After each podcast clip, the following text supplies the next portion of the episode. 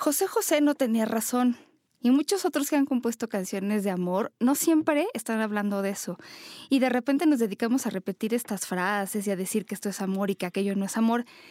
Hoy les vamos a hablar desde el punto de vista sexológico, psicológico, terapéutico, para que de una vez quede claro cuáles son las cosas que sí son amor y las que nada más son mentiritas. Quédense, esto es Sexópolis, se va a poner muy bueno.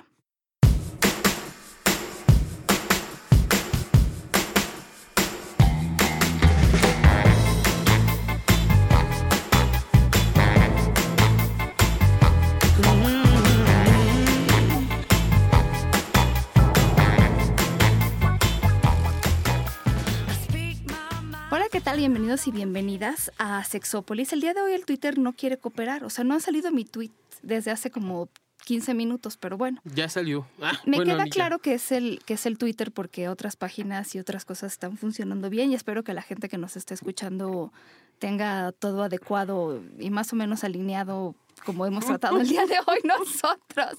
No, bueno, entre las pinches alineaciones planetarias, entre el maldito tráfico de la Ciudad del México y luego nosotros, bueno, no. Pido pared, por Dios.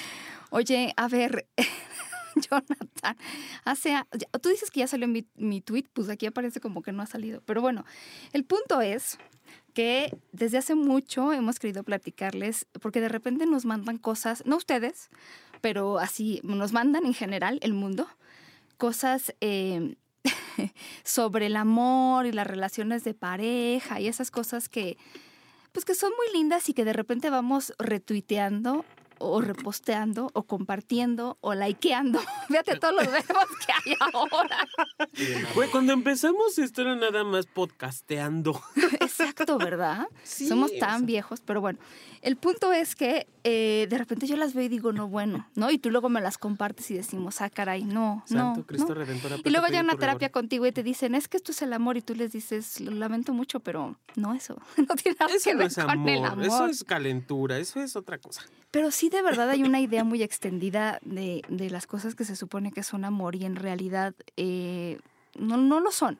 O sea, quiero hablar desde, nosotros entendemos que las canciones pueden ser muy lindas y todas estas canciones que este, vivo para hacerte feliz y este, desde aquella mi media naranja hasta la fecha. con mi fe Muy bien, se pueden bailar y se pueden disfrutar y se pueden cantar, pero de eso a que en la realidad tenga alguna aplicación, la verdad es que no. Al contrario, a veces terminan en no sé, como complicándonos las cosas. De hecho, creo que una de las concepciones, y no tanto tiene que ser una página específica, digo, una este, cita específica, pero una de las cosas que yo veo todo el tiempo eh, está relacionado con este asunto de que, de que tú eres mío en el amor. Estaba yo viendo el otro día un programa de tele en donde se supone que, yo no sé ni cómo fui a dar con este programa, pero eso es veces en que termina uno y ya dejas el otro. Pero bueno, el punto es, por lo que yo entendía, que alguien eh, le estaba proponiendo a otra persona algo, eh, por ejemplo, que su, su esposa fuera, eh, ¿cómo se llama? Estos, estos vientres alquilados para, para, una, para otra persona, ¿no? Una pareja que estaba decidiendo sobre esto. Y, em, y bueno, pues cuando eh, a él le preguntan, él, siempre, o sea, él se la pasa diciendo todo el programa, pero es que yo no voy a dejar que mi mujer lleve en su cuerpo el bebé de otro hombre y de otra señora es que yo no voy a dejar que mi mujer esté embarazada de otro tipo. Y todo era, o sea, era todo sobre lo que él iba a sentir si su mujer iba a estar embarazada de otro tipo. En ningún momento se le ocurrió pensar qué va a sentir mi esposa si carga el bebé de otra persona, de otra pareja. Por un lado puede ser una ayuda, pero por otro lado puede sentirse lo mejor, pues no sé, este comprometida, no sé, pues se me pueden ocurrir muchísimas palabras. Todo tenía que ver con cómo me iba a sentir yo de que otra persona este, le entrara. le entrara a mi mujer, ¿no? Todo tiene que ver con eso. Y esta es una situación que en la parte de la pareja se, se, nota muchísimo. O sea, cuando tú le preguntas a muchas personas sobre este asunto de la infidelidad, y justo hoy hablaba del tema, siempre tiene que ver con este asunto de esta persona, o sea, por ejemplo, ¿cómo te sentirías si te fueran infiel? Pues sentiría horrible y el por qué siempre tiene que ver con están metiéndose con algo que es mío. Ajá, como Estoy si fuera compartiendo algo que es mío. Y entonces se vuelve un asunto de, yo puedo entender eh, todo este asunto de la infidelidad y de cómo te puedes sentir y, seguramente este, la ruptura de un, de un contrato o de un acuerdo en la pareja puede ser muy devastador, pero de eso a que te pedalen la bicicleta, que te rayen el cuaderno, como si la otra persona fuera tuya, yo creo que es una de las concepciones sobre el amor que están más arraigadas en nosotros y que más problemas nos causan. Cuando piensas que algo es tuyo, vamos, y se trata de un ser humano, para empezar es, es una cosa muy interesante de decir, porque ningún hombre, ninguna mujer te puede pertenecer, ninguna persona te, te pertenece. No importa si firmaste o no firmaste un contrato, si vives o no vives con una persona y lo que sientas por esa persona, nadie te pertenece. Y creo que, que, el entender el amor como eso es una de las cosas que más nos han hecho sufrir en la vida. Supongo que te ha tocado en terapia a ti. No, bueno, pero cañón, oye. O sea, esta parte de, de, lo que yo voy creyendo que me toca a mí o me corresponde o me adueño de, es muy, muy común en la terapia. Y no nada más la viven los hombres, ¿eh? Esto de que mi mujer y demás, la viven hombres y mujeres. Y hay mujeres que se asumen como la mujer de, y hay hombres que se asumen como el hombre de. Y toda su vida y significado está relacionado con pertenecer a alguien. Sí, oye, quiero presentar otra vez está con nosotros el guapísimo Ángel Daniel Aranda. Pero está muy lejos para que yo lo pueda ver con claridad. Ay, ay, ay. Digo, a ver con las manos, con los ojos lo alcanzo a ver perfectamente. Ay, mira, mira, nada más lo acercamos. Al otro le decimos a François que lo acerque un poquito más para que le puedas hacer piecito también. Esas son de las cosas cursis del, del, amor, claro. por cierto. Eso de hacer patita. ¿Qué es eso de hacer patita? ¿No? Debajo de la mesa y agarrarle la, rodilla. No, o sea, si, le vas a hacer algo debajo de la mesa, agárrale el she love you, yeah, yeah, ¿no? O sea, toquetea, la manosea, lo. Allí dense la cachondeada de su vida. Por eso ya habló de cachondería.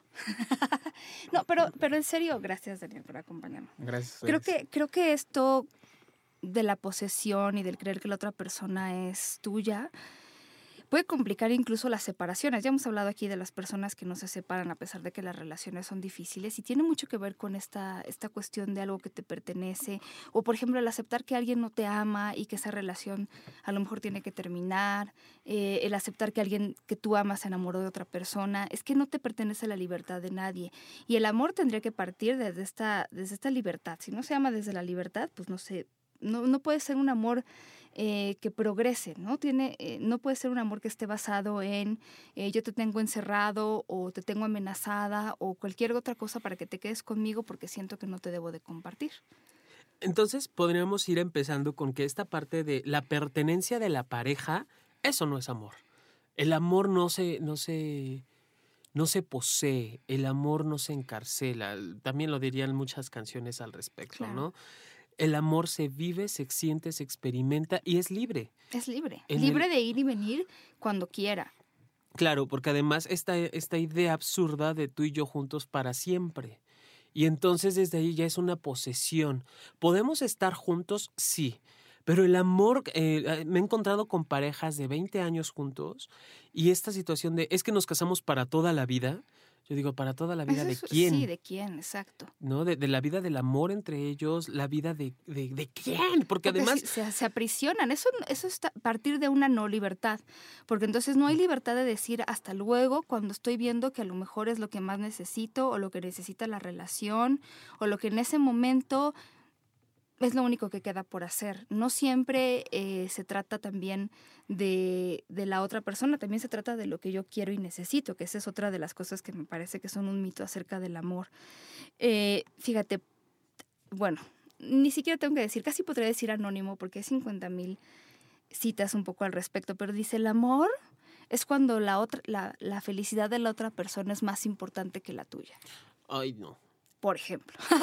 Pero ¿cómo, cómo mi felicidad Esa terapia es una pesadilla. A ver, por supuesto que la, el, a ver, el amor eh, entendido como esa otra persona te importa, la felicidad de la otra persona te importa, es esencial en las relaciones de pareja, pero nadie puede ser más importante que tú. A esto me refiero cuando veo parejas en la que la otra persona de verdad, eh, por ejemplo, en la que hay una adicción y que la otra persona está ahí y ama, eh, pero está viviendo violencia, está viviendo codependencia, y lo que podría salvar esa relación y a esas personas tendría que ser el que yo dijera hasta aquí llegamos, porque siento que estoy sobrepasando mis límites, porque yo ya no soy feliz. Algo que Rocío Sánchez, a quien le mandamos un beso, terapeuta, amiga, sexóloga, que ha estado en este programa, decía el otro día y que se nos quedó súper grabado es, a veces decir adiós es un acto de amor. A ah, veces la separación es un acto de amor.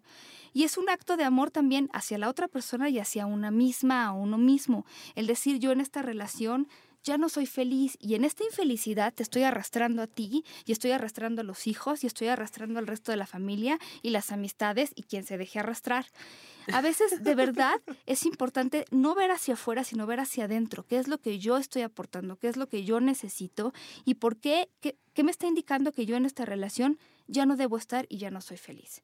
En el momento en el que pongo las necesidades de todo lo demás por encima de las mías, voy a dejar de ver las mías y, no voy a hacer feliz a nadie. O sea, yo no puedo hacer feliz a alguien si yo no soy feliz. Sí, y, es como la, cuestión de la sexualidad, ¿no? De eh, yo voy a hacer que ella viva su orgasmos, yo soy el que le proporciona los orgasmos, yo soy quien, la única que puede hacer que el güey se venga a chorros.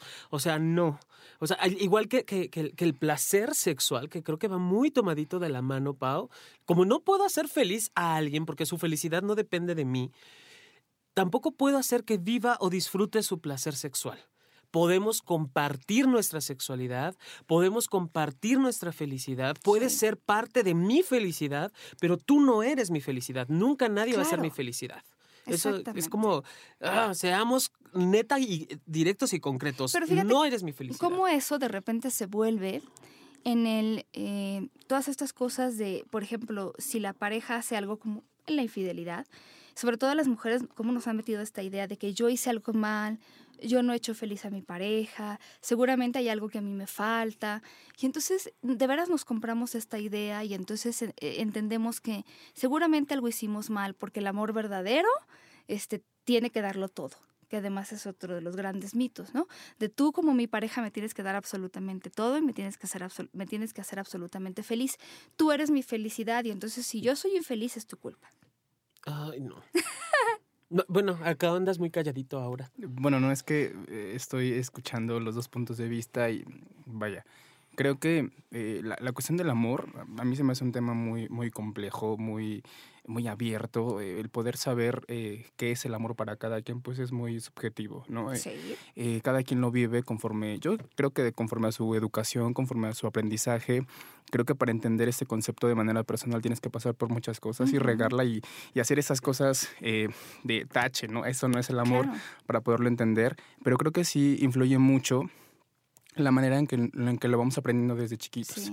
Por ejemplo, mencionabas algo muy interesante, la cuestión de, de cómo lo vas aprendiendo, yo ahorita no sé, se me viene a la cabeza la cuestión de qué aprendes desde chiquito, ¿no? El amor, si vienes de una familia donde está papá y mamá, o papá, papá, lo que quieras, y ves que soportan, que aguantan, eso es el amor. Claro. Aprendes que amor es sufrir. Eso es amor, ¿no? Y aprendes que en las buenas y en las malas, como te lo repitan a cada rato, estás ahí. Aunque sean más malas que buenas, aunque sean todas malas. Y, y, y, si eres hijo de una familia que, que creció con papá nada más o con mamá, ves otro tipo de situación y que el amor no siempre es para siempre o, o, o que existe otro tipo de amor. Pero también yo creo que eso, quitarte ese tipo de ideas o ese tipo de estructuras que tú aprendiste, es muy complicada y que quieras o no las vas reproduciendo y después te das cuenta que eso no es el amor o ese no es tu tipo de amor. ¿no? Y dices algo muy interesante, justo hoy platicaba con un par de amigos sobre este asunto. Eh, esta, esta idea de repente que tenemos sobre las, las parejas de los abuelos, ¿no? Que duraban tanto tiempo juntos.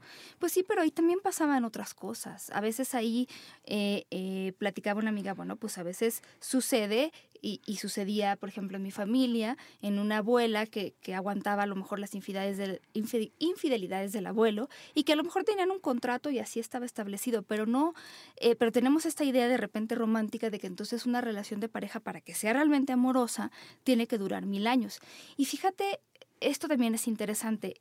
Esto del enamoramiento, la etapa en la que liberamos una serie de endorfinas y este dopamina y toda esta oxitocina, y que de repente nos eleva, bueno, y la feniletilamina, que es esta droga, bueno, no droga del amor, pero sustancia que nos hace sentir muy eufóricos, eufóricas. sí.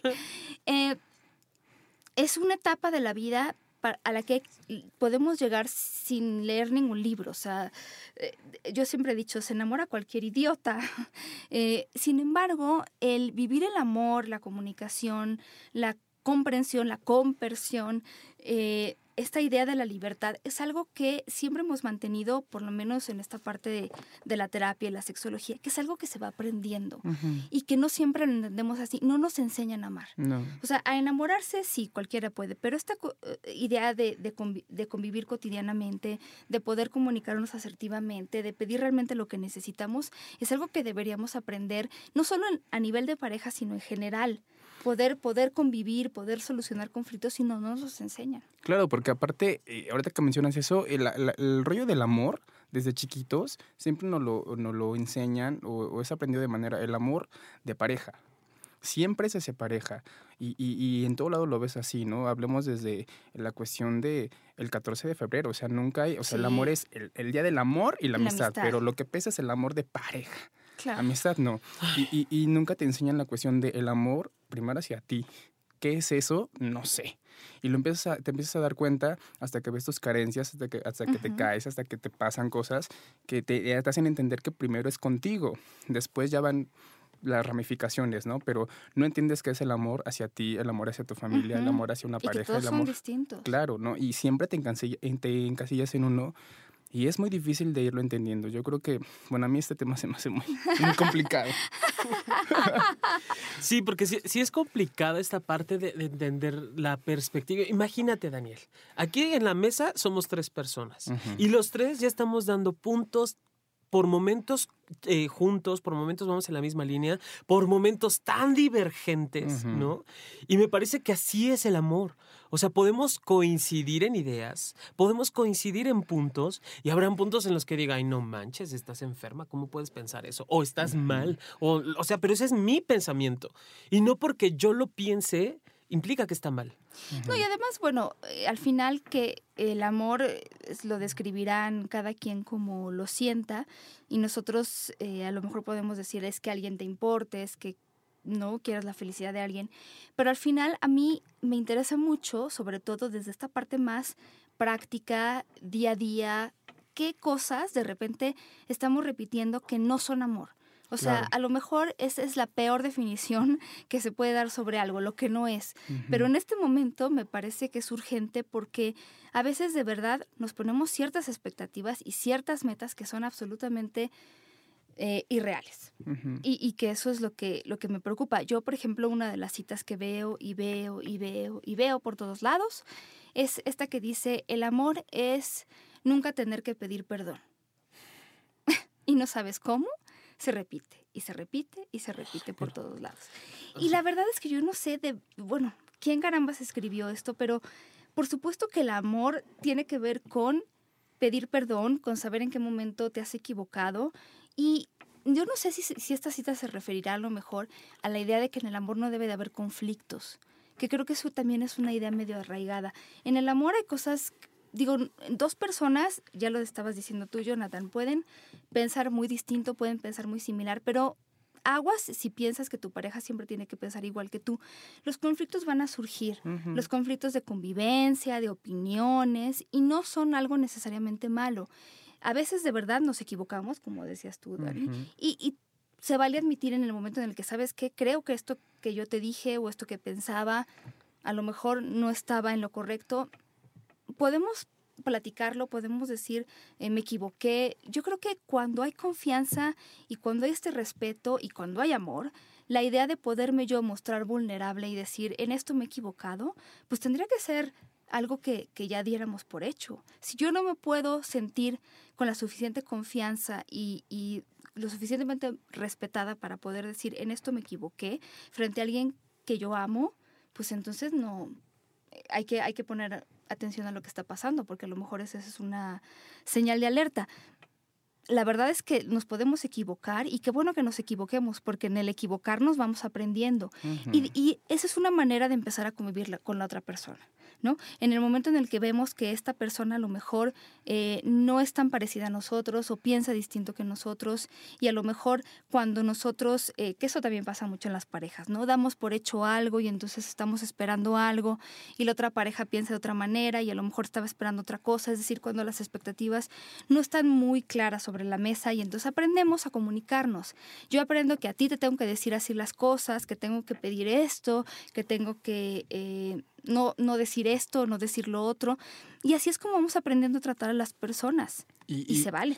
Y creo que también es importante el entender que no todos vamos aprendiendo de la misma manera, al mismo tiempo ni a la misma frecuencia. Por muy eh, sintonizados que estemos según, eh, no, no, no, no es cierto. Y, creo mucho también en el que hay veces que una persona puede ir muy rápido y tú entiendes las cosas mil años después, ¿no? Y, que viene esta cuestión también del perdón, viene esta cuestión de, de la madurez, del entender que a lo mejor ya pues se te fue, ¿no? La, la, la, situación, pero que creo que cada quien tenemos ciertos momentos y como dices, o sea, si no, si no te caes o si no ves ese tipo de situaciones oscuras o, eh, fatalistas para ti, no lo entiendes si no haces esa diferencia entre lo que es amor y, o, lo que es ese, ese amor hacia, hacia, hacia ti mismo o, esa cuestión de las carencias, ¿no? Eh, lo, que, lo que crees que te hace falta, lo que crees que necesitas para complementarte tú y para poderte complementar con otra persona. Claro. A ver, aquí tengo, tengo va el comentario, déjame responder, es que ando en todas las redes sociales por acá. Tengo un comentario buenísimo de Flavio que le mando un, un beso. Tiene su manita desconchavadita. Mm. Yo, yo, iba a utilizar esa manita, pero la verdad se le desconchavinchó. Y dije, Dios, ¿y ahora qué hacemos con tu mano? Pero bueno, ahora tiene un yeso y, lo, y está más duro, ah, rígido y firme. Entonces podría ser que la utilicemos. Ok. Y dice, el amor a veces es necesario definirlo con lo que no es y es la mejor manera de conocerlo en pareja. Y lanza una pregunta, ¿dónde se siente el amor? Si estás caliente, en la punta de aquello. Neta, es, es amar con aquello si estás interesado en la persona, eso, el, estigma, y ahorita que estoy trabajando también con niños de, de Presco, ellos lo asocian, incluso hasta primaria, lo asocian inmediatamente con el corazón. Claro. Que el amor se siente en el corazón. Y sí es lindo escucharlo, ¿no? Sí está, sí está padre esa parte. Y yo también considero que si nos vamos a la ciencia, pues el amor viene del hipotálamo. Viene del cerebro, viene de las hormonas, viene de neuronas. Eh, como digamos, manifestaciones corporales, por ejemplo, en el enamoramiento, esta palpitación, esta sudoración, las mariposas en el estómago que tanto se han estudiado y que creo que, que a veces sí sentimos con todo el cuerpo. Yo alguna vez platicaba, por ejemplo, sobre cuando nos lastiman, eh, si hay una sensación corporal, eh, incluso cuando estamos siendo violentadas, violentados, de reacción a eso, ¿no? Y que también tenemos que aprender a qué nos dice nuestro cuerpo. Sí, por supuesto. Que en, ese, en esa línea, Pau, fíjate que, eh, digo, metiéndonos un poquito más a estudiar un poco de, terapia corporal y demás asuntos, cuando hay una, una situación de desamor, surge la urticaria. Surge la, eh, eso ocurre en la piel, la urticaria nerviosa, el que de repente algún tipo de herpes. Digo, esto es como muy desde la bioenergética, terapia corporal, etcétera. Y entonces desde allí vemos que el amor va, va en la piel. Incluso muchos poetas, muchas, que, que, sabiamente lo dice el doctor Álvarez Gallú, que le mando un beso hasta donde estés, eh, Juan Luis. Eh, él lo dice muy sabiamente, los que mejor pueden definir el amor son los poetas, ¿no? Las personas que se dedican a la filosofía. Y muchos lo retoman de sentir tu amor, eh, sentir el amor en cada poro de mi piel, y es allí donde se manifiesta el amor precisamente. Otra forma que, que en algún momento platicando con una amiga mía, decía la forma más, más elemental que nos decía hace un rato Ángel con respecto al amor propio, la forma más elemental de poder nutrir el amor es a través del alimento porque es una forma de darle a mi cuerpo lo que necesita. Y el alimento, a partir de, cómo, de lo que como, de cómo me alimento, etcétera, etcétera, es una forma de saciar este vacío interno. Es como muy metafórico también. Y, creo que también va por ahí estas cuestiones del amor. No sé si va eh, desde, la, desde la ciencia que lo dejábamos como muy cuadrado en el cerebro y si lo vamos aterrizando hasta la parte corporal, sentimos con todo, como tú decías ahorita, ¿no, Pau? Fíjate que uno de los, eh, de la gente, bueno, no me acuerdo de todas, pero de, los autores que más acertadamente han definido la cuestión de la pareja y el amor es Oscar Wilde y él, por ejemplo, si dice que amarse a uno mismo o a una misma es el comienzo de un romance muy largo. Y eso es algo interesante, es un romance contigo. Me parece interesante. Él creo, creo que es una de las personas eh, más realistas al respecto. Ahora, esto es una cita, pero bueno, de esto hay 50 mil, ¿no? Esto de que el amor es un alma, una misma alma en dos cuerpos. La cara de Jonathan. es que eso me remite a, mis, a mis clases de, de, mitología, literal. Porque desde allí parte precisamente esto de las almas divididas. es muy lindo como mitología. Pero es eso, mito. Es un mito, no es real. Esto de que estamos divididos de mi media naranja y no sé cuántos, mi media mitad y es filosófico. El alma gemela. No, Dios, el alma gemela. Pero a ver, yo creo que incluso. Se nota que nunca crecieron con un gemelo. no, no, no. no es, Jonathan es de primera mano, la experiencia. sí. Pero a ver, em, aunque encuentres a alguien que tú consideres como que realmente es, es tu alma perdida en el mundo, eso no significa que tengas que vivir en el cuerpo de otra persona. A ver si me explico. Y alguna vez hemos platicado de esta teoría de los mundos, en el que dos personas que forman una pareja forman una relación, forman un vínculo, forman espacio, forman intimidad, pero también mantienen lo que a cada quien le corresponde.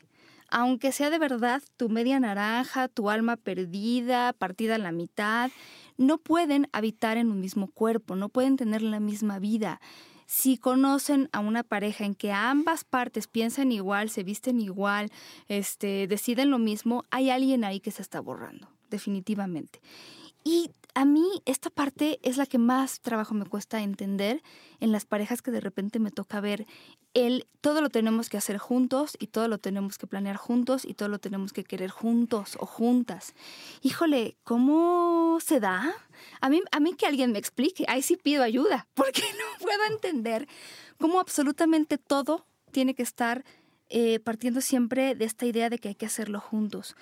No, todos mis amigos te van a caer bien, no todos mis hobbies van a ser. Además, creo que no es exactamente lo más saludable que todo lo que yo haga tengas que hacerlo tú, tengas que aprobarlo tú y tengas que quererlo tú.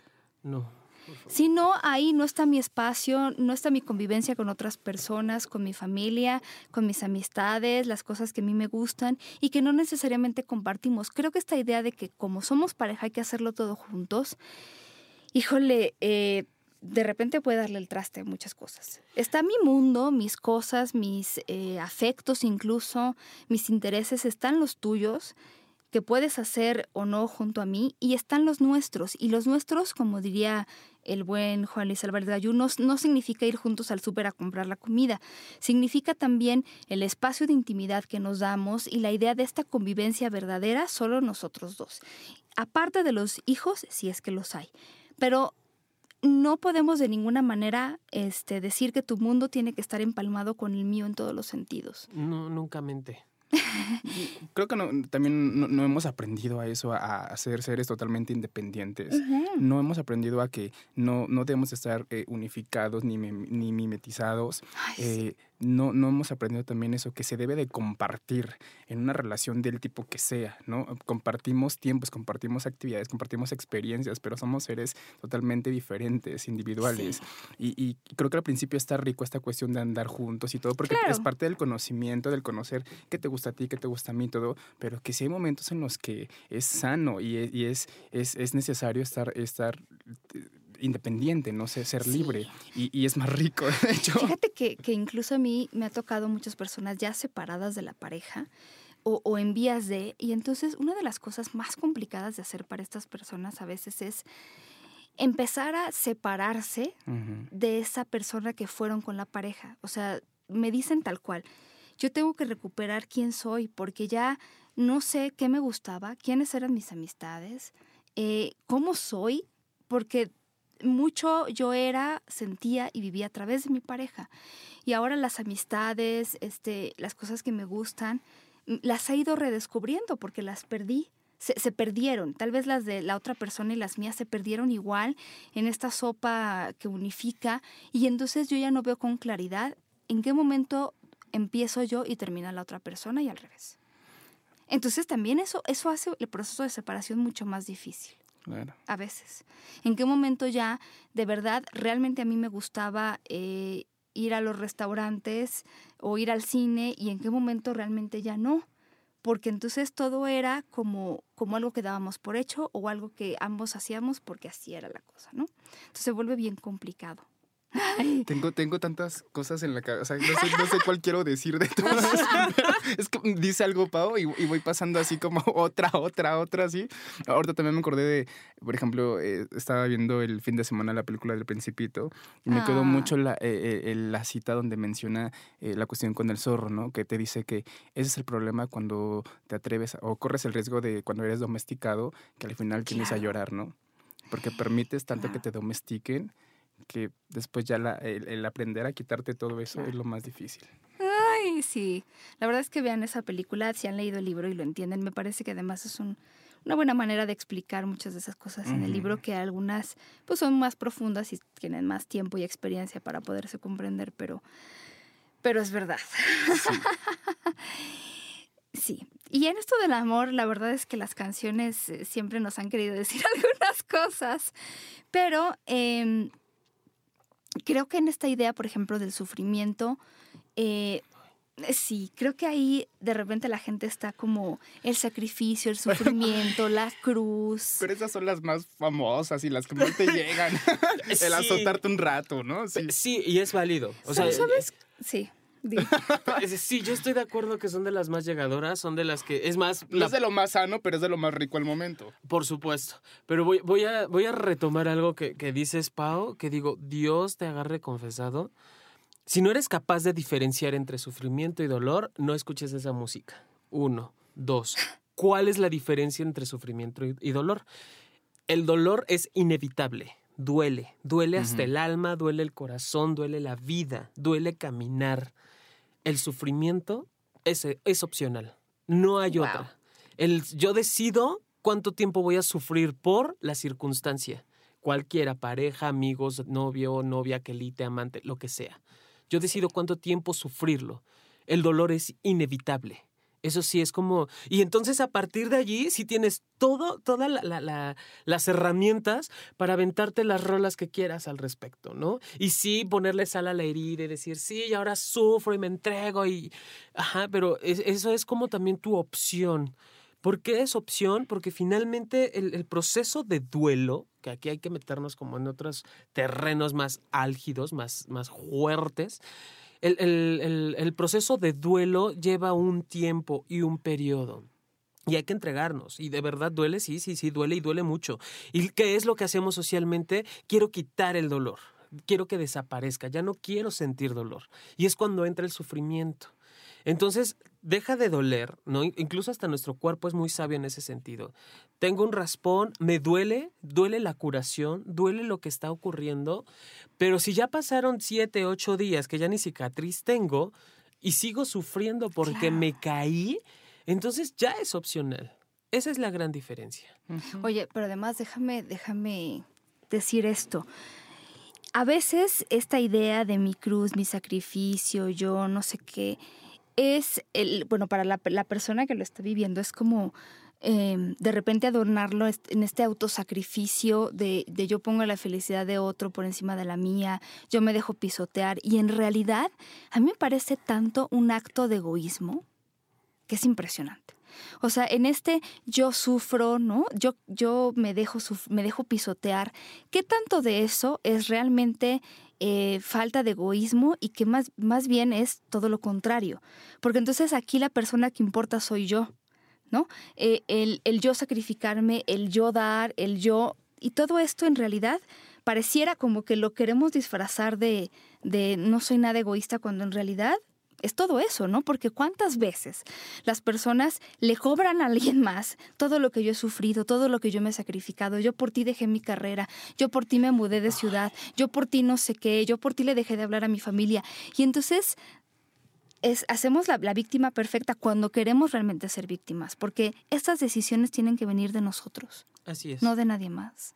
Y, desgraciadamente cuando estoy muy clavado en el enamoramiento, en el amormiento, que diría la sabia filósofa de la, de la psicoterapia moderna Mayra Pérez Ambrís, en el amormiento, eh, cuando yo ya estoy clavadísimo en, el, en esta etapa de la previa o en esta etapa inicial de las relaciones de pareja, pocas veces logro ser lo suficientemente consciente de mis actos para tomar decisiones. Mm. Entonces, si en este primer periodo o en esta primera etapa de la relación tomo decisión de me salgo del trabajo, me voy a vivir contigo a Timbuktu, dejo todas mis, todas, todas mis tierras, de, mis cabezas de ganado, los Ferraris que he comprado y demás, y me voy a vivir contigo, luego no tengo por qué reprochar o recriminar al otro. Porque eso de yo por ti dejé y demás, híjole, es una carga moral impresionante. Para y, te digo, no tiene nada de sacrificado, es todo para mí para yo sentirme bien. Yo estoy de acuerdo también en el punto de vista que, que das, Pau, pero eh, creo que sí, que es una carga de egoísmo o, es, o no, no es de la otra persona, es de ti. pero, pero sí creo que también la primera vez que te pasa, la primera vez que experimentas una sensación así, creo que sí es válido que pases todo eso y que te azotes y todo ese tipo de cosas porque no estás consciente, no, no ves la claridad entre una y otra cosa, no ves las diferencias, no disiernes nada, pero creo que cuando ya no se vale es cuando ya estás consciente de qué pasa, de qué se siente, de que cuando ya te haces una forma de vida a tu conveniencia. Y ya lo vuelves a reproducir, ahí ya no. Sí, porque ahí ya hay, hay gente que lo reproduce y lo reproduce produce sin realmente darse cuenta de que en realidad hay una ganancia ahí secundaria y entonces les encanta como todo este rollo de yo como sufro, este, la vida es injusta conmigo. Que esa es también otra cosa, eh, la idea de que el amor lo perdona todo, y justo la, la acabo de ver hace poco, Híjole, es una, es una situación delicada, ¿no? Cuando decimos el amor lo perdona todo, híjole, no, no, no siempre. Yo, por ejemplo, en estas relaciones de violencia de las cuales ya hemos hablado en algún momento, algo que las clasifica en, en, esta zona, algo que las identifica, está relacionado justamente al número de veces que estamos dispuestas o dispuestos a perdonar algo que se repite y se repite y se repite y ya se convirtió en un mega ciclo vicioso que no estamos logrando ver. Entonces, en este, en este círculo o ciclo de la violencia, yo vuelvo a perdonar a alguien que se muestra este, arrepentido o arrepentida y lo vuelve a hacer y lo vuelve a hacer, porque claramente ahí eh, no hay una, a lo mejor ni siquiera hay una eh, claridad sobre cómo proceder, cómo cambiar las cosas. Y hay mujeres y hombres que están en relaciones violentas que ya van en el perdón número 475.5-3 bis, ¿no? y ya van sobre lo mismo y sobre lo mismo y sobre lo mismo. Eso no está relacionado al amor. O sea, en el amor hay el, el verdadero... Eh, no sé, eh, ahí está el perdón, pero no, no es aguantarlo todo, perdonarlo todo, porque no siempre el, el, aquí el asunto se trata de perdonar, ¿no? A veces son cuestiones mucho más profundas que solo pedir perdón. Ahora, yo siempre digo, ay, acabo de escribir un libreto bien intenso yo, sabes, que se llama Toxicomanía del Amor. Espero algún día poderla montar a nivel profesional. En ese texto hablo precisamente acerca de esta concepción del amor, ¿no? Del perdón. Y hay una frase que, que me heló la sangre cuando surgió, que le dice él a ella después de una discusión muy fuerte, ella, él se va de la casa y regresa y le dice, perdóname. Y ella le responde, perdónate tú. ¿No? Entonces, de verdad, antes de, ponernos a indagar o a investigar qué tengo que pedir perdón o para qué tengo que pedir perdón, revisa en qué tengo que perdonarme. Sí. ¿En qué, necesito perdonar, disculparme antes de solicitarlo al otro? ¿Y qué necesito prometer para que esa disculpa realmente sea, pues no sea en vano? Y yo, bueno, no sé ustedes qué opinan, ustedes son los expertos, ah, pero esta cuestión también del el, perdonar y el perdonarte, yo creo que para poder perdonar sí es necesario que tú te perdones primero. Lo creo muy esencial, y, pero creo que el, el perdón eh, eh, personal es, es, es así es muy a tu tiempo, es muy, muy, muy personal, muy, muy cuando tú lo, lo vayas sintiendo. Y creo que sí es un momento de, de, irte desbaratando y de irte otra vez construyendo poco a poco. Lo, lo veo muy... Hace poco eh, escribí algo que, a ver si me lo puede buscar Jonathan para, para leerlo y creo que habla de esto. Yo en algún momento expresé, no sé, un una pequeña, pequeño texto que se llama Holocausto, que habla acerca de, de, esta, de irte descomponiendo, de irte eh, de este principio y fin para poder como otra vez volver a resurgir.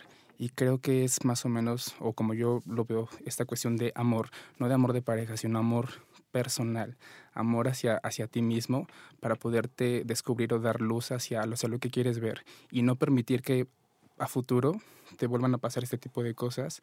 Y bueno, no sé, igual que ahorita que lo encuentre Jonathan, a ver si lo puede leer para que lo escuchen. Ay, ya estoy, estoy en eso. sí, y mientras lo busca, yo eh, querría nada más también hablarles un poco sobre las expectativas.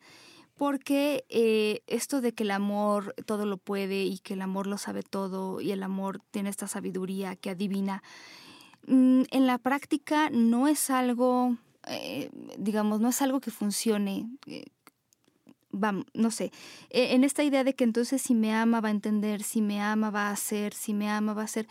Híjola, eso a veces nos da en la torre a nosotros y a las otras personas. El yo estar esperando que alguien cambie, por ejemplo, o que haga algo que va completamente en contra de su personalidad, porque creo que si me ama de verdad lo va a hacer, es establecer expectativas muy poco realistas que además casi estoy sabiendo desde el principio que no se van a cumplir. Y el, el creer que eso puede sustituir de alguna manera la comunicación. En algún momento se va a dar cuenta de que eso no me gusta, ¿no? En, eh, si me ama, va a saber lo que yo espero, lo que yo quiero. Y eso, eh, por más que conozcas bien a una persona, es complicado cuando no se habla, cuando no se platica. Y es de verdad establecer estas, estas expectativas poco realistas. Cuando yo te digo, por ejemplo, en estas parejas en las que hay el eh, celos o, posesión, si yo si, si me ama realmente, va a dejar de ver a sus amigos. No. Y entonces estás poniendo a la persona en una situación no solo poco realista, sino injusta, que, que, no va a resolver realmente el problema, ¿no? Que al final del día es tuyo. Si tu inseguridad está en ti. Y eh, todas estas cosas de, es que si realmente me amaras, eh, no serías tan distraída. Ah. Lleva 45 años de su vida siendo distraída. ¿En qué momento crees que va a cambiar solamente porque te ama? Entonces, de repente poner estas pruebas al amor, esperando que la otra persona las haga, a veces de repente me quedo pensando en si, si realmente queremos que las pase o no las pase o por qué las ponemos. Y, por ejemplo, alguien que ha sido toda la vida así, que le ha funcionado así, querer que cambie solo porque yo lo quiero o yo lo necesito es híjole, es una fuente de sufrimiento. O prometer, ¿no? Del otro lado, prometer que yo voy a cambiar mi personalidad, mi manera de ser, mis amistades y mi familia solo porque quiero complacerte a ti. A veces hacemos esas promesas cuando queremos conservar a la otra persona o cuando queremos demostrar nuestro amor y esas promesas se vuelven en nuestra cuenta. Son una trampa porque desde el principio las prometemos o las decimos sabiendo que va a estar casi imposible que lo logremos, ¿no? O que vamos a tener que sacrificar muchas cosas para lograrlas. Y si yo las lograra, eh, de nuevo, te las voy a cobrar en algún momento. Eso es lo, más triste del asunto. Déjame te leo lo que encontré. Ay, me recargo en la pared, siempre me pasa. Aquí está. Dice, el holocausto, en el principio y el final, en el amanecer y el término del día, en el cero y el último número que dejé de contar, en la inspiración y la falta de emociones para poder soñar, en el recuerdo y la falta de memoria para imaginar, en el presente y ahora en el olvido, en el, en el holocausto de mi mirada para poder existir, en el sacrificio que inicia para poder morir y así asimilar la muerte que inició desde el primer día en el cual todo comenzó. Ay, estabas inspirado.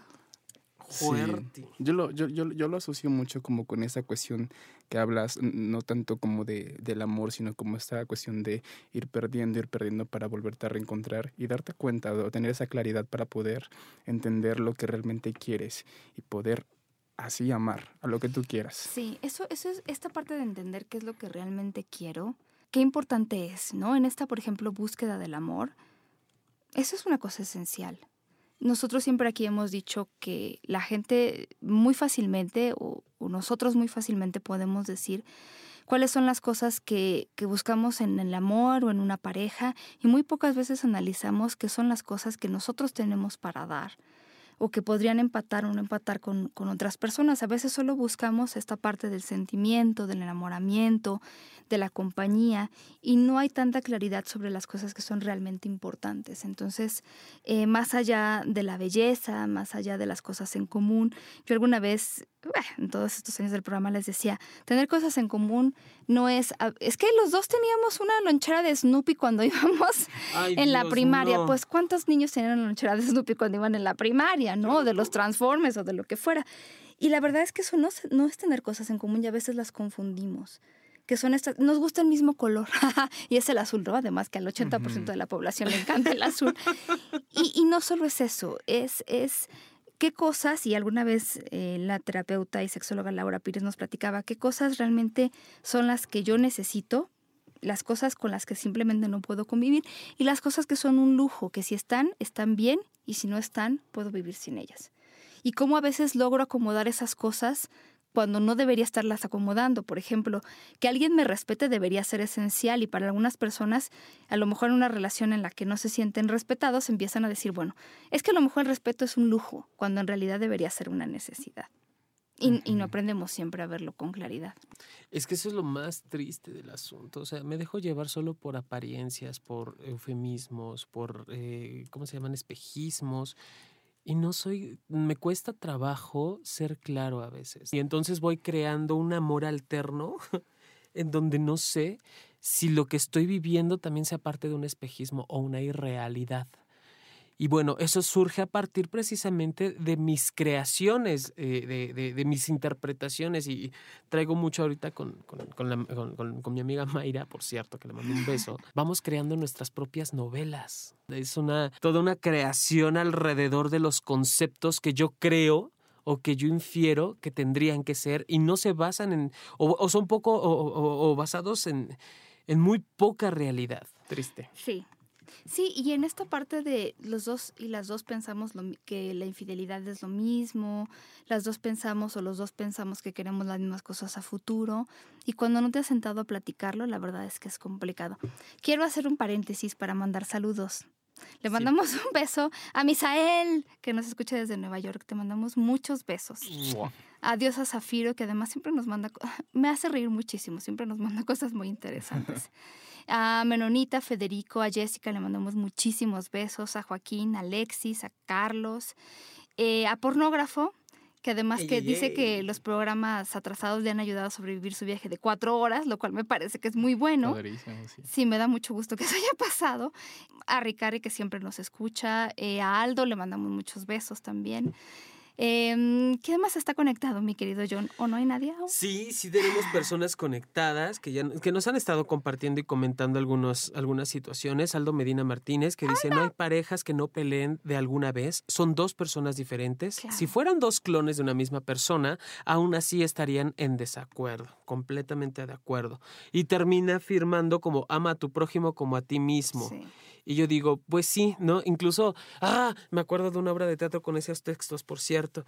Y Dios a Zafiro dice que nos ama y yo digo, también te amo. Y benditas, benditas las diferencias que, que nos acompañan, porque finalmente, y lo, y lo dice también sabiamente Flavio, Flavio Ferrá, que es esta parte de... Eh, eh, eh, el perdón es el mejor regalo que me puedo dar a mí mismo, por cierto. Y las diferencias finalmente también nos van acercando en las relaciones de pareja y en las que no son de pareja también. Precisamente en la diferencia radica la unión, porque no, lo que tú haces, yo no lo podría hacer. Y entonces nos vamos, allí está la complementariedad. Y no hablamos de una circunstancia mitológica de tú y yo somos uno mismo, wow, wow es nosotros nos podemos ir complementando a partir de nuestras grandes diferencias. Y entonces, como yo siempre les, eh, a veces comento, esto de tengo a mis amigos cerca y a mis enemigos más cerca porque ellos finalmente y ellas, no es por, por generar enemistad, sino las personas que están en contra de mí son las que me hacen reflexionar en lo que me hace falta crecer. Y si la pareja siempre está conmigo y siempre está, no, si lo que tú digas, lo que tú pienses, lo que tú quieras, pues ya no da pauta para poder continuar en este crecimiento de pareja, ¿no? Y, lo que hemos hablado también acerca del proceso de pareja, la actualización no se da, no se da el crecimiento, no se da el desarrollo personal, no se da obviamente el crecimiento de la pareja. Entonces, bienvenidas las diferencias. Siempre voy a, voy a aplaudir por ellas. Sí. Oigan, y ahí alguna vez platicamos aquí, por ejemplo, de los tipos de amor como lo ven los griegos y que me parece muy interesante, que a lo mejor también nos ayuda a entender varias cosas. No me acuerdo en qué programa estaba, pero bueno, uno de los amores que se hablaba un poco desde esta idea de el amor no solo es uno, que también me parece que es acertado porque sí es complejo, como lo hemos estado diciendo, pero el eros, que es la pasión sexual, y que sí, finalmente, como decía Jonathan al principio, pues es cachondería, no siempre tiene que ver con, con el un amor eterno, con un compromiso. A veces es, digo, puede ir junto con esto, pero al final lo podemos perfectamente separar. El eros como la pasión sexual, la filia como una amistad profunda, ¿no? De estas amistades en las que ya has eh, hecho camino con alguien, te conocen las buenas y las malas y no necesariamente es tu pareja, pero es una amistad casi casi como de, de hermanos, hermanas que se llevan bien, porque también hay unos que no se llevan tan bien. Pero si finalmente esta idea, por ejemplo, para los griegos de, de personas que han luchado hombro a hombro en las batallas, sobre todo, bueno, en ese caso dos hombres, pero bueno, esto era lo que se conocía como filia. El udus o este amor juguetón, esta idea de seducción, de coqueteo, de, de juego al final del día, y que además se puede dar y que a veces, fíjate, en, las parejas, incluso que ya tienen algo de tiempo, se olvida el ludus, la parte de la seducción, la parte del juego, son cosas que vamos dejando atrás, que a veces nos concentramos más en otras cosas, pero que tendría que también estar presente en el amor. El agape, que tiene que ver con el amor para todas las personas y al final es algo que tiene que ver con el amor universal, el querer que otras personas vivan y vivan bien cuando nosotros vemos en las noticias eh, algo triste sobre algún lugar, sobre a lo mejor al cual nunca hemos ido, pero que, que sientes empatía por esas personas que le están pasando mal, eso significa que estamos amando en este amor agape que deberíamos tener más en este mundo y nos, nos solucionaríamos muchísimos problemas. El aprender a empatizar con estas personas. Sería el, cuarto tipo de amor. El quinto, que sería el pragma y que está relacionado más a este amor comprometido de relaciones que han durado mucho tiempo, en el que hay paciencia, en el que hay tolerancia, en el que hay respeto, en el que ya hay un conocimiento de la otra persona que tiene sus ventajas también, sus desventajas por otro lado, y que al final pues está en muchas parejas, pero que puede convivir con otros tipos de amor, y la filatuitia, que significa el amor por uno mismo. Y que eso también para ellos es importante, no solo es el amor pensado hacia el exterior, sino hacia el interior. ¿Cómo ves? No, es que creo que está como muy descrito en esa, y siempre lo quiero anotar y siempre se me va. Pero sí, es como muy, muy aplicado a la realidad. Digo, no, no existe una sola forma de amar, no existe una sola forma de, de, relacionarme con alguien, no existe una sola manera de tener un contacto del tercer, cuarto, quinto, sexto, del 69 tipo. Existen muchas formas de estar con alguien. La, la, la, la elección es mía, la decisión es mía y la propuesta surge de mí. Y puedo, eh, porque también no, siempre podemos coincidir, Pau. O sea, habrán veces en donde yo quiera o busque un contacto erótico, sexual, placentero, cachondo y demás, pero si la otra persona no, también se vale negar y también se vale decir, yo no quiero contigo eso, te puedo ofrecer esta otra forma de amar. Entonces, ¿puedo elegir? Sí, pero de que elija yo cuando intervienen segundos factores o terceras personas, ya no sé si se pueda cumplir pero sí hay elección en el amor y en la forma de vivir el amor. Sí, sí, y creo que en esta parte práctica, de nuevo en el amor, el amar sin esperar nada a cambio es algo muy desinteresado y me parece que es un, es un buen principio. El decir yo doy esto no para que me premies, no para que me alabes, pero también eh, no al punto en el que yo salga perdiendo, no al punto en el que yo sea la única parte que pone, pone, pone y que del otro lado de la cancha no me regresen la pelota. Porque también se ha hablado mucho, es esperar, no es esperar nada a cambio, sí y no eh, porque al final el amor es de dos y si hay problemas y el interés de resolverlo solo está de un lado, porque si hay atenciones y solo están de un lado, porque si hay interés sexual y solo está de un lado, pues no hay mucho que hacer. Incluso en terapia de pareja, alguien que llega así, necesitas el otro 50%, necesitas la otra parte. A veces tú has puesto de tu lado, has aventado la pelota y del otro lado simplemente no hay respuesta. Entonces, en esta expresión que luego en inglés dice que tu pelota está, la pelota está de tu lado de la cancha, pues también. A veces eh, sí, sí en un principio es desinteresado, pero también no al punto en el que yo solamente sea la única parte que dé. Ay, qué... sí. me revienta el brasier con todo esto. y sí, creo que a veces en esta, en esta parte de lo, lo instrumental, lo más logístico del amor, podemos pensar que se pierden algunas cosas, pero en general las canciones de amor y la idea del amor romántico, que es a veces lo que más eh, discutimos o a lo que está dedicada la mayor parte de las citas amorosas, es una parte importante de la relación de pareja, pero que en la práctica todo lo que nosotros hemos hablado aquí, como el aprender a comunicarnos, el aprender a establecer expectativas, a decir cuando nos sentimos a lo mejor que faltan cosas, cómo, cómo expresarlo sin ofender a la otra persona, la verdad es que en el día a día son las cosas que más nos resuelven. Y muchas de estas cuestiones, cuando alguien llega a terapia de pareja, es por lo que se empieza. Totalmente. No, eh, eh, bueno, sí. no te escucho. Sí, no, no, y que, y que bueno, al final seguiremos leyendo estos libros y escuchando estas canciones que, que, que, nos sirven y que cantamos y que entendemos, pero que tenemos que separar a veces de esta realidad, porque además el mundo va cambiando y muchas de estas citas pues están hechas por personas que han pues, vivieron hace mucho tiempo y que y que en ese momento y para esa época y en esa idea del amor pues estaban bastante bien considerados, pero que que en esta manera en la que amamos hoy en día, en esta vida rápida, en la que ya vivimos mucho más tiempo, en la que ya eh, le dedicamos a la pareja eh, cierto tiempo y otro no tanto, en la que tenemos ciertas expectativas, ciertos planes, pues creo que, que hay que empezar a, analizar qué es lo que nosotros queremos. Claro. Y sí, muchas veces la manera en la que nos sentimos estará reflejada en estas canciones amorosas y muchas veces simplemente no. Ay. qué profunda. Que sí es como, digo, tocar esta parte de la... Y más los que somos melómanos, creo que una canción que nos va inspirando, o a mí una canción que me inspira para poder sentir mis emociones y mis sensaciones, siempre podrá ser convertido en un himno. Y a veces que esos himnos suelen ser reflejo de mi dolor. Entonces, reconocer cuál es el himno de mi dolor y respetarlo, sobre todo respetarlo y dejar de vivirlo en el sufrimiento puede ser incluso hasta un buen recuerdo que te ayude a prevenir que ese dolor vuelva a surgir dentro de ti. No sé, en algún momento hablaba yo con, precisamente con, con Dan, y yo sí tengo una canción que se convirtió en el himno de mi dolor, bueno, muchas, pero una en particular que, que a la fecha la canto y no es que me remita a, a lo que viví en esa relación de pareja, me remita al recuerdo. Y desde ahí honro la presencia de esa persona que me, que me dolió hasta el alma, Pau. Yo creo que en la vida he sufrido tanto, o, o, me he dolido tanto, que sería la palabra adecuada. En la vida me he dolido tanto como con esa pareja que se fue. Y honrarlo implica también respetar mi canción, respetar ese himno que yo elegí como parte de mi dolor.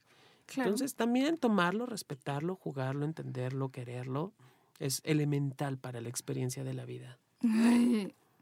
Oigan, pues ya se nos acabó el tiempo. ¿Qué? Esa es una realidad. Ay, eh, tú no respetas. Se nos ha acabado el amor. es puro sufrimiento. Sí. Me hace sufrir. Sí, yo no lo respeto. Pero bueno, gracias a todas las personas que han estado conectadas con nosotros. Le mando un beso a Arceus, que nos manda muchos mensajes de amor, siempre. O sea, el día de hoy mi Twitter no quiso cooperar simplemente no quiere, pero bueno, eh, así pasa en la vida, así pasa en el amor. Y Muchas gracias por descargar los podcasts. Si tienen alguna propuesta, están muy bienvenidas. En Twitter estamos como arroba sexopolisradio o en el correo como sexopolisradio arroba gmail.com. Y a Jonathan lo pueden encontrar en su Twitter que es arroba sexólogo-yaco. También eres sexólogo yaco.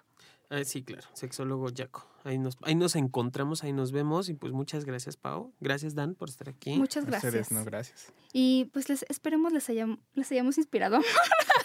Para escribir y cosas lindas. Pues cuídense mucho, pórtense muy mal, cuídense muy bien. Nosotros nos escuchamos la próxima semana. Un beso muy, muy grande. ¡Mua!